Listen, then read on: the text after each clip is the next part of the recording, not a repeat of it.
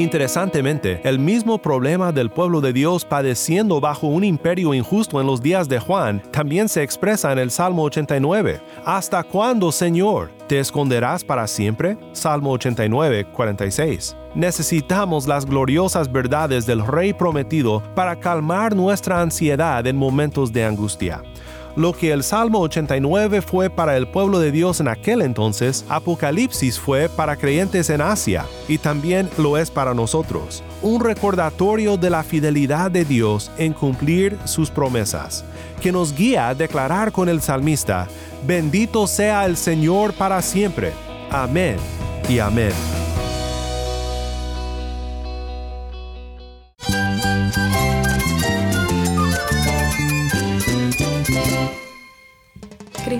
Cristo es mi todo. Cristo es el Rey del universo, es quien guía nuestras vidas. Él es grande y amoroso. Él es real. Solamente Jesucristo es nuestro Señor y Salvador. Es mi guía quien me fortalece. En Cristo Jesús hay esperanza, hay paz. Y nuestro Dios es un Dios de rescate. Estás escuchando a El Faro de Redención, Cristo desde toda la Biblia para toda Cuba y para todo el mundo. Hola, soy el pastor Daniel Warren. Gracias por acompañarme aquí en El Faro. Hoy seguimos con la serie que iniciamos ayer, Apocalipsis, la develación de Jesús.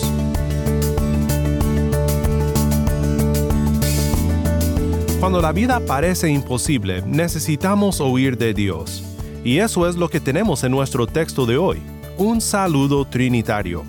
Padre, Hijo y Espíritu Santo, otorgándonos gracia y paz. El saludo de Juan nos recuerda de grandes verdades que nos sostendrán en medio de la tribulación y tiempos de angustia. Si tienes una Biblia, busca Apocalipsis 1, 4 y 5 y quédate conmigo para ver a Cristo en su palabra. Si quieres saber el verdadero propósito del libro de Apocalipsis, no tienes que ir más allá del saludo que Juan da en Apocalipsis 1, 4 y 5. Lo que tenemos en Apocalipsis 1, 4 y 5 es un gran saludo trinitario.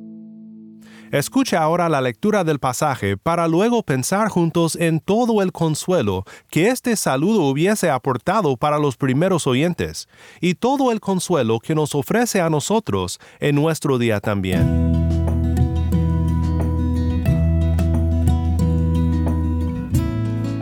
Juan, a las siete iglesias que están en Asia, gracia y paz a ustedes, de parte de aquel que es y que era y que ha de venir y de parte de los siete espíritus que están dentro de su trono, y de parte de Jesucristo, el testigo fiel, el primogénito de los muertos y el soberano de los reyes de la tierra.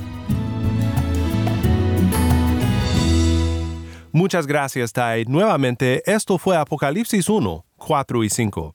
Aquí el apóstol Juan se presenta y dirige su carta a sus destinatarios. En este saludo notamos que el libro de Apocalipsis es en realidad una carta, una epístola como las demás epístolas del Nuevo Testamento. Claro que por otro lado Apocalipsis no es una epístola cualquiera, debido a su contenido y a su estilo de profecía visionaria. Sin embargo, no debemos de olvidar que es una epístola, porque eso nos ayuda a interpretar el propósito de Apocalipsis. El contenido de las epístolas del Nuevo Testamento siempre se deben a algún contexto, a alguna necesidad que la iglesia en esos momentos tenía, algún problema que necesitaba ser tratado, alguna doctrina que necesitaba ser comunicada. Este es el caso con Apocalipsis también. Muchas veces cuando interpretamos Apocalipsis nos enredamos tanto con todas las diversas perspectivas modernas sobre la carta que olvidamos este sencillo pero importante punto. Es una carta de Juan a las siete iglesias que están en Asia. Dentro de unos días llegaremos a las cartas a las siete iglesias en el segundo y el tercer capítulo, palabras de Cristo dirigidas específicamente a diferentes iglesias entre estas siete. Pero la carta de Apocalipsis en sí era una carta circular, es decir, una carta que circularía por Asia que sería llevada a cada una de estas siete iglesias mencionadas, cada una en su turno. Y esto es importante por lo siguiente. Sea cual sea la interpretación del libro que tomemos, esta debe de coincidir con un propósito en el horizonte histórico, en el contexto original de estas iglesias. Sí, Apocalipsis habla de muchas cosas futuras, pero estoy hablando aquí del propósito del libro, el porqué de su inspiración para los primeros oyentes. Y pienso que en este saludo tenemos una clara respuesta. El contenido revela la necesidad por la cual esta información le fue revelada a Juan para las siete iglesias. La iglesia sufría bajo el imperio romano. La persecución que enfrentaban retaba su perseverancia. Seguros ellos pensaban, ¿vale la pena seguir a Cristo? Y más que eso, ¿será verdad todo lo que nos proclamaron sobre la victoria de Cristo? Greg Bill comenta que había una discrepancia percibida en la audiencia cristiana entre, por un lado, la creencia de que el reino había sido inaugurado, que Dios era el soberano por sobre la historia y que Cristo pronto regresaría para concluir la historia, y por el otro lado, la realidad de que las fuerzas del mal persisten dominan la cultura e incluso prosperan, todo mientras oprimen a los creyentes en diversos grados cómo se relacionan prácticamente y específicamente las verdades del Evangelio a las difíciles realidades culturales, sociales, políticas y económicas, las cuales estaban ligadas inextricablemente a varias formas de religión grecorromana. Cuestiones muy difíciles de desenredar en nuestro peregrinaje terrenal. Y como seguro te das cuenta, son cuestiones que hoy también son muy problemáticas para nuestra fe. La lucha puede verse diferente de un país a otro, de una cultura a otra, pero nuestra perseverancia sigue siendo una lucha a la luz de todo lo que enfrentamos en este mundo. Te recuerdo de mi tesis para Apocalipsis, mi resumen de su punto. Apocalipsis fue escrito para revelar el reino del Redentor resucitado, para que su pueblo pueda perseverar en medio de la persecución hasta su prometido regreso. Y en este saludo trinitario, el primer soplo de aliento llega a una iglesia quebrantada y confundida por lo que sufre en este mundo. Las dos palabras con las que Juan abre su saludo son comunes, las hemos leído en muchas epístolas del Nuevo Testamento. Gracia y paz a ustedes. En cada contexto, la realidad de gracia y paz nos llega un poco diferente. Para la iglesia de los Gálatas era gracia y paz en medio de controversia doctrinal y el peligro de perder el verdadero evangelio. Para la iglesia de Tesalónica, como en la segunda carta de Pablo a los tesalonicenses, era gracia y paz en medio de tristeza y confusión sobre el estado eterno de los que han muerto en Cristo. Y aquí en Apocalipsis es gracia y paz para perseverar en tribulación gracia porque solo por gracia perseveramos en la fe, y paz en un mundo que está de cabeza, en medio de la tribulación que sufrimos por seguir a Cristo. Gracia para mantener una postura firme frente a la persecución y la tentación a ceder terreno al enemigo y comprometer nuestra fidelidad a Dios. Y paz para sufrir las consecuencias con gozo y confianza en el Señor. Lo que sigue a continuación es una de las más poéticas y poderosas descripciones de la Trinidad en toda la Escritura. Dios el Padre, Dios el Hijo y Dios el Espíritu Santo. Gracia y paz a ustedes de parte de aquel que es y que era y que ha de venir, y de parte de los siete espíritus que están delante de su trono, y de parte de Jesucristo, el testigo fiel, el primogénito de los muertos y el soberano de los reyes de la tierra. Consideremos el gran consuelo para una iglesia confundida y oprimida que encontramos en estas descripciones de nuestro Dios Trinitario. Primero, consuelo de Dios Padre.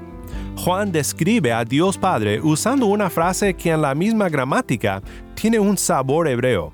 Juan suele usar solecismos hebraicos, frases que no son gramaticalmente correctas en griego, pero que unen lo que Juan escribe con el trasfondo antiguo testamentario de la visión.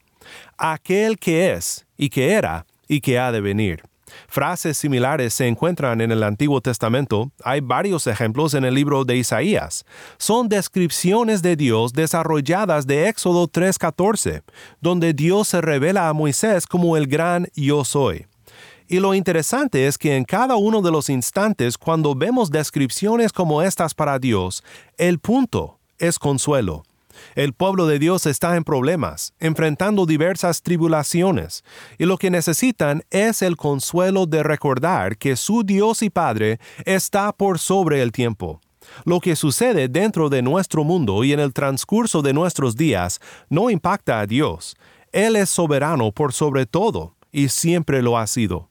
Porque servimos a un Dios eterno, Él puede darnos consuelo en medio de nuestra finitud. Solo piensa en todo el consuelo disponible para hombres débiles en esta descripción de Dios. Dios es. En medio de un mundo donde parece que el mal triunfa y el bien es vencido, donde parece que la iglesia está sola y sin apoyo alguno, cuando empiezas a creer que realmente no hay ningún socorro, recuerda, Dios es. Este es el consuelo de saber que Dios nos protege en el presente.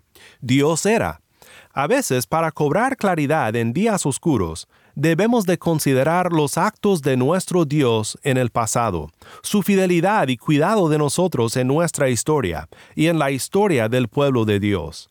La fidelidad de Dios en el pasado sirve como lastre cuando las olas de la tribulación presente amenazan volcar la barca de nuestras vidas. Dios vendrá. Esta es la esperanza escatológica del cristiano. Dios viene. En una de las escenas de Apocalipsis donde nos es revelado el día final y el triunfo de Dios en Cristo, entendemos que declarar Dios ha de venir es precisamente una declaración de su prometida victoria. Apocalipsis 11, 16 al 18 dice de la siguiente manera. Y los veinticuatro ancianos que estaban sentados delante de Dios en sus tronos, se postraron sobre sus rostros y adoraron a Dios, diciendo, Te damos gracias, oh Señor Dios Todopoderoso, el que eres y el que eras, porque has tomado tu gran poder y has comenzado a reinar. Las naciones se enfurecieron y vino tu ira, y llegó el tiempo de juzgar a los muertos y de dar la recompensa a tus siervos los profetas, a los santos y a los que temen tu nombre, a los pequeños y a los grandes, y de destruir a los que destruyen la tierra esta descripción del Altísimo es una promesa para animarnos a la perseverancia, cuando clamamos, ¿hasta cuándo, oh Dios? Dios es, Dios era, Dios ha de venir. Segundo, veamos el consuelo de Dios Espíritu. Gracia y paz a ustedes de parte de los siete espíritus que están delante de su trono esta segunda descripción de nuestro Dios Trinitario, ahora Dios el Espíritu, nos ayuda a pensar por un momento en dos aspectos muy importantes para entender Apocalipsis, simbolismo y trasfondo antiguo testamentario. Si queremos entender Apocalipsis, debemos de ejercer cuidado y reflexionar sobre el uso del simbolismo en la carta. Leer la carta lo más literal posible nos mete en grandes problemas teológicos. Esta descripción de Dios Espíritu es un claro ejemplo del peligro que corremos si abordamos el libro de una manera indebidamente literal. Ahora, para que quede muy claro, hay una diferencia entre leer la Biblia de manera literal e indebidamente literal. Y la clave es considerar qué es lo que estás leyendo. Si un hombre le escribe una carta romántica a su esposa y le dice, mi amor por ti es más alto que los cielos, o le dice, eres la más hermosa flor del jardín, o cualquier otro piropo demasiado cursi, diríamos en México, demasiado sentimental y romántico, pues claro que no estás llamando a tu esposa una flor literalmente. Una carta de amor se interpreta de manera diferente a una receta de cocina. En recetas de cocina no hay exageración. La diferencia entre simbolismo y literalismo puede resultar en una comida asquerosa. Leer la Biblia literalmente es llegar al sentido de lo que Dios inspiró, a una fiel interpretación, y esto requiere tomar en cuenta el género de literatura que está bajo consideración, poesía, profecía, historia, y etc. La carta de Apocalipsis relata una visión profética. El género es profecía visionaria, y este género depende mucho del simbolismo. Y la literatura apocalíptica del tiempo en el que fue escrita esta carta usaba números de manera altamente simbólica. Te voy a decir de antemano que a mi parecer todos los números de Apocalipsis son simbólicos. Eso no es espiritualizar el libro, sino interpretar el libro literalmente, llegando al sentido de lo que Dios inspiró, tomando en cuenta el medio por el cual las verdades contenidas en el libro fueron reveladas. El número 7 denota llenura o completitud. Génesis 1 relata la creación del mundo en seis días, y en el séptimo día, cuando la obra fue completada, tenemos el día de reposo. En literatura de otras culturas antiguas, siete denota lo mismo. Es lo que debemos de recordar cuando llegamos al número 7 en Apocalipsis. Siete denota llenura o completitud. Entonces, no hay siete espíritus, hay un solo Dios espíritu, aquí representado de manera simbólica como siete espíritus. Otro aspecto muy importante para entender Apocalipsis, además de atención al uso de simbolismo, es el trasfondo antiguo testamentaria. Cómo Juan depende de pasajes en el Antiguo Testamento para comunicar lo que vio en esta visión. En Zacarías 4, 2 al 7, el profeta mira siete candelabros y cuando pregunta sobre su significado, Dios interpreta la visión por medio de su ángel no por el poder ni por la fuerza, sino por mi espíritu. ¿Qué consuelo nos trae esta descripción de Dios Espíritu? Concuerdo con uno que observó, el Espíritu es lo que empodera a la iglesia para que sea efectiva como una lámpara encendida de testimonio en el mundo. En Zacarías 4:7 es el Espíritu el que cumple los propósitos de la gracia de Dios. La gracia y paz que Juan desea para sus oyentes y para nosotros nos es aplicada por el poder del Espíritu Santo. Cuando estamos quebrantados, recordemos quién nos aplica la gracia y quién nos trae la paz. La paz en medio de tribulación es un fruto de Dios Espíritu, obrando en nuestras vidas. Tercero y por último, veamos el consuelo de Dios Hijo. Aquí Juan describe a Cristo por primera vez en esta carta, y la descripción concuerda con los grandes temas que veremos a continuación en la visión que le fue revelada. Gracia y paz a ustedes, de parte de Jesucristo, el testigo fiel, el primogénito de los muertos y el soberano de los reyes de la tierra.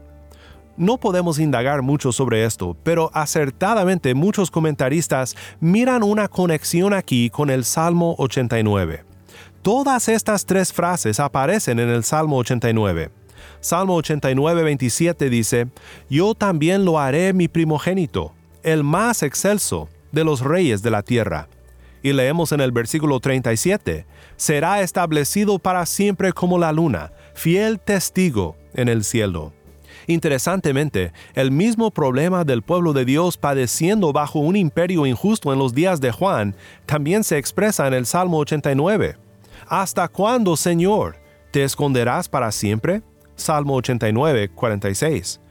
Necesitamos las gloriosas verdades del Rey prometido para calmar nuestra ansiedad en momentos de angustia.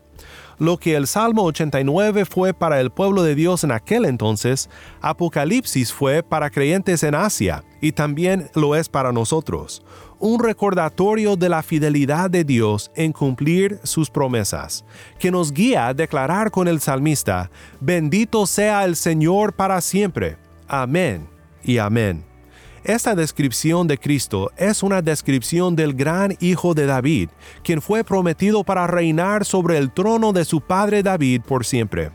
La lógica del consuelo en esta descripción de Cristo puede ser resumida así porque compartimos en la resurrección de Cristo, el primogénito de los muertos, y porque compartiremos en el reino de Cristo, el soberano de los reyes de la tierra, debemos de seguir su modelo de fiel testimonio al mundo, aun en medio de nuestra tribulación presente. Cristo fue fiel testigo de la voluntad de Dios Padre en el mundo, y por su fiel vida y sacrificio resucitó para nuestra justificación, y ahora reina por sobre todas las cosas. Nuestro fiel testimonio no nos gana el cielo. El cielo ya lo ganó por nosotros nuestro Cristo. Pero seguimos en los pasos de Cristo, cuando caminamos como Él caminó, y en medio de todas las presiones de nuestro peregrinaje en este mundo, alzamos los ojos al cielo y contemplamos a Cristo, y confiando en Él, mantenemos la fe y la fidelidad como testigos al mundo de su reino, de su gloria y de su gracia.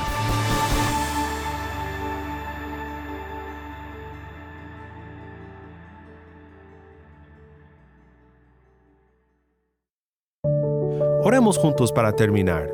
Padre Celestial, te alabamos porque eres, porque eras y porque has de venir. Gracias por enviar tu Espíritu Santo para aplicar a nuestras almas la dulce paz y gracia que tú nos das. Ayúdanos a recordar que Cristo ha resucitado y que Él reina, y que por su sacrificio somos aceptados y amados. Ayúdanos a caminar como Él caminó y a ser fieles testigos de tu gloria en un mundo que tanto te necesita. En el nombre de Cristo nuestro Redentor oramos. Amén.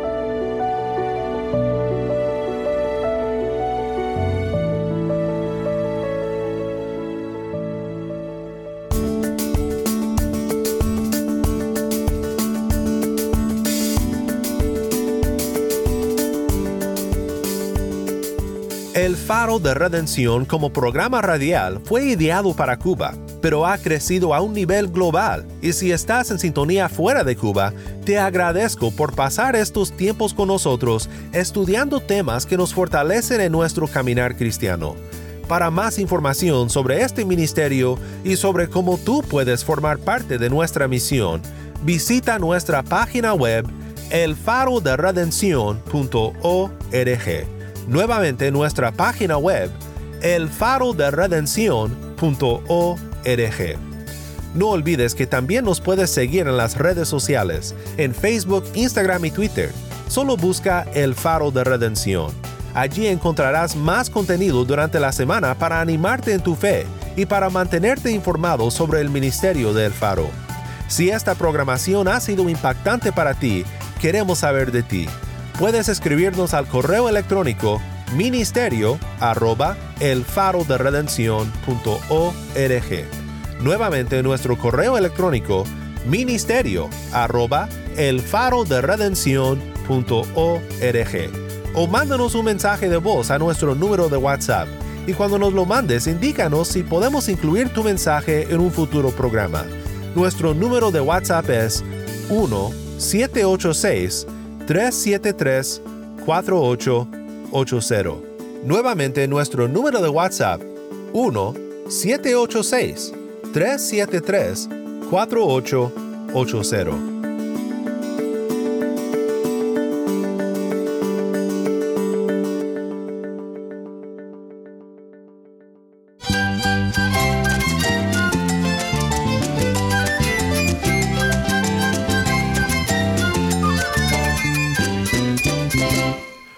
Pastor Daniel Warren. Te invito a que me acompañes mañana en esta serie Apocalipsis, la develación de Jesús.